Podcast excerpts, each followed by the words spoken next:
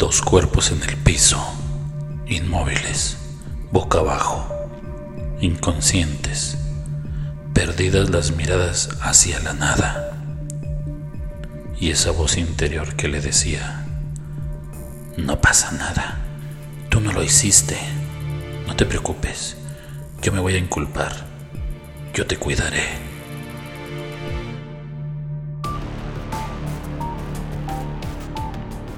Historias camaleónicas.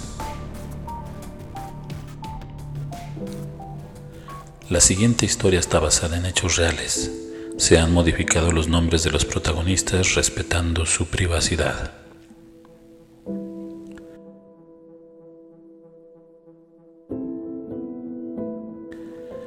Isela siempre tuvo muy baja autoestima. Su complexión extremadamente delgada no le favorecía mucho físicamente. Se sentía rechazada, porque en ocasiones le hacían comentarios tales como, ¿estás enferma? ¿Qué delgada te ves? Arréglate, come bien, y un montón de etcéteras. Y esos eran los más discretos. No se sentía atractiva para los jóvenes de su edad, ya que inclusive sentía que le huían cada vez que intentaba saludar a alguien. Sin embargo, era una verdadera genio. Sacaba las mejores calificaciones en su escuela, destacaba en todo lo que participara, hacía poesía y teatro con gran talento. Pero a pesar de todo eso, no era feliz. No tenía amigos leales o sinceros. Cuando la buscaban solo era para que les diera tips de las clases o les pasara las tareas. Ni modo, se decía. Ya cuando menos no le soy tan invisible, pensaba pero esa vocecilla le reprochaba. ¿Crees que son honestos? Hipócritas. Solo se aprovechan de ti, ni te aprecian. No digas eso. En alguna de esas ocasiones en que llegaba Lisa con la depre encima, su único refugio que tenía para socializar era un mono chimpancé en forma de marioneta que lo utilizaba mucho en sus clases de teatro para aprender a interpretar una o más personalidades distintas. Una era ella, la otra el mono chimpancé marioneta. Llegaba y se escondía hasta el último rincón del salón y se ponía a platicar amenamente con Rodo, la marioneta simiesca, así le llamaba. Hola, don Rodo, ¿cómo está usted? Bien, ¿y tú? Contestaba ella misma impostando la voz para aparentar que era la marioneta quien tenía vida y le respondía. ¿Qué es lo que vamos a desayunar hoy? No sé, ¿qué te mandaron de lonche? Ah, hoy tocó sándwich de jamón y de beber un yogur delicioso. El mono marioneta seguía la conversación. Bueno, pues, comamos. Ese diálogo era muy frecuente, ya que el resto de la clase al verla en esa condición preferían retirarse un poco y cuando la cuestionaban la respuesta era simple. Ah, es que estoy ensayando mi clase de teatro, pero no me salen mis líneas, yo creo que tendré que estudiar más. Y se retiraba ensimismada en sus pensamientos. Los compañeros solamente le seguían el juego para no tener que soportar un reproche de Lisa, ya que si algo no le gustaba, lo expresaba muy francamente. Así pasaron varias semanas hasta que un buen día Se escuchó esa exclamación triunfal y todos voltearon a ver qué pasó. Y para variar, era Elisa, que con toda la emoción del mundo y un sobre en las manos les habló casi a gritos, más bien literal, a gritos. Sí, me voy a Guadalajara becada, voy a continuar mis estudios allá. Así que con la pena, pero don Rodo y yo nos vamos a ausentar por un buen rato. Espero regresando nos veamos más seguido. Nadie hizo algún comentario pero las miradas coincidieron en mostrar cierta felicidad retenida, ya que ya no era lo más cuerda que digamos. Así que solo la felicitaron, esperando que se tardara lo más posible para no tener que soportarla, y le desearon suerte. Elisa llegó a su nuevo domicilio acompañada de don Rodo, su marioneta de toda la vida. Se instaló en una casa de huéspedes en la que ya vivían dos estudiantes más. También eran foráneas, así que creyó que todo iba a estar mejor que con los otros chicos de la antigua prepa. Las compañeras de vivienda de Elisa en las primeras semanas se dieron cuenta de la conducta extraña con la que contaba Elisa. A pesar de que intentaban integrarla, ella se comportaba de lo más difícil, retraída, y se la pasaba platicando de lo más ameno con la marioneta, don Rodo. Eso para nada era normal. Así que pasado un tiempo, por fin se decidieron hablar con ella para que se atendiera con un profesional, pero eso la enojó demasiado. Argumentó que ya estaba en tratamiento y no lo necesitaba, que no había problema. Cambió drásticamente de actitud en cuestión de segundos, cosa que sirvió de pretexto para organizarles una cena entre compañeras. Les dijo que esa noche iba a pedir cena por Uber Eats y la iban a pasar muy bien. Las chicas pensaron que efectivamente todo cambiaría y aclarado el asunto. Aceptaron y se dispusieron a disfrutar de la velada.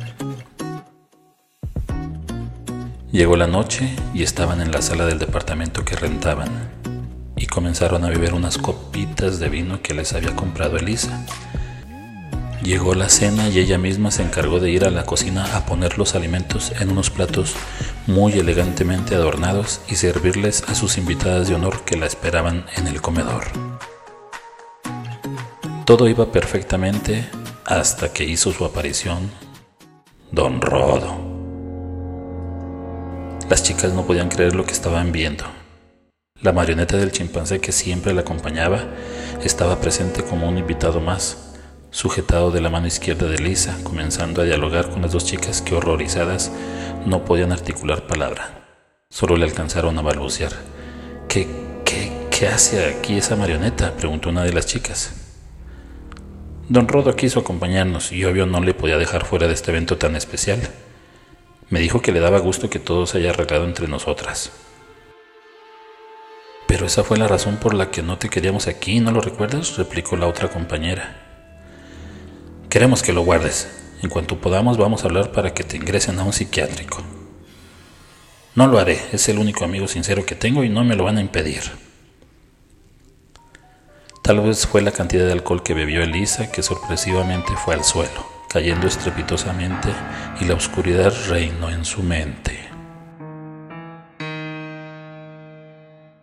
Pasaron días. Sentada en un diván, Elisa va a terapia con la doctora Zavala, una reconocida psiquiatra de Guadalajara que atiende a toda clase de pacientes con trastornos mentales. Platícame más, Elisa, preguntó la doctora Zavala. ¿Qué más pasó? Elisa, aún con la marioneta en la mano izquierda, voltea hacia él y le pregunta. Don Rodo, ¿qué pasó?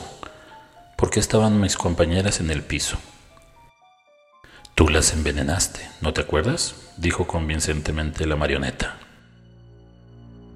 Es todo lo que recuerdo. Estábamos en la sala conviviendo y después todo se me nubló.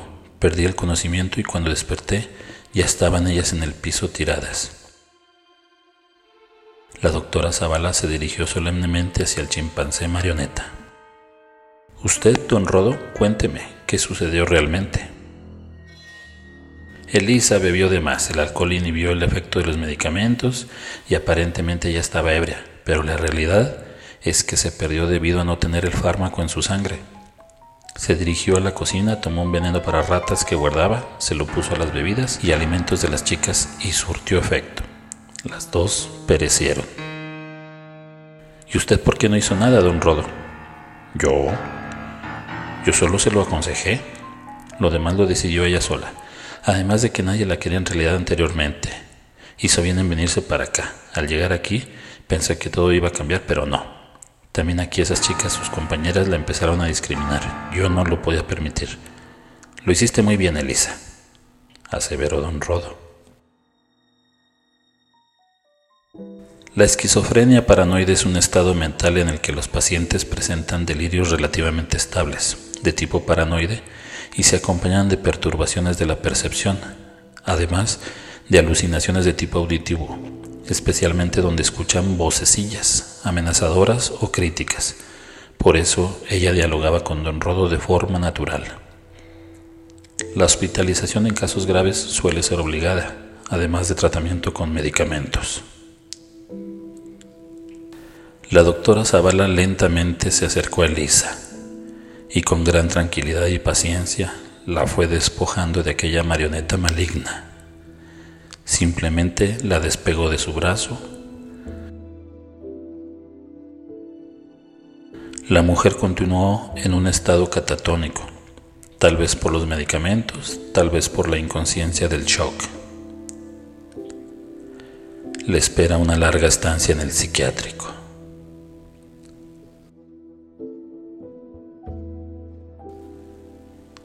Historias Camaleónicas es una idea original, adaptación y producción de Santiago Aguilar.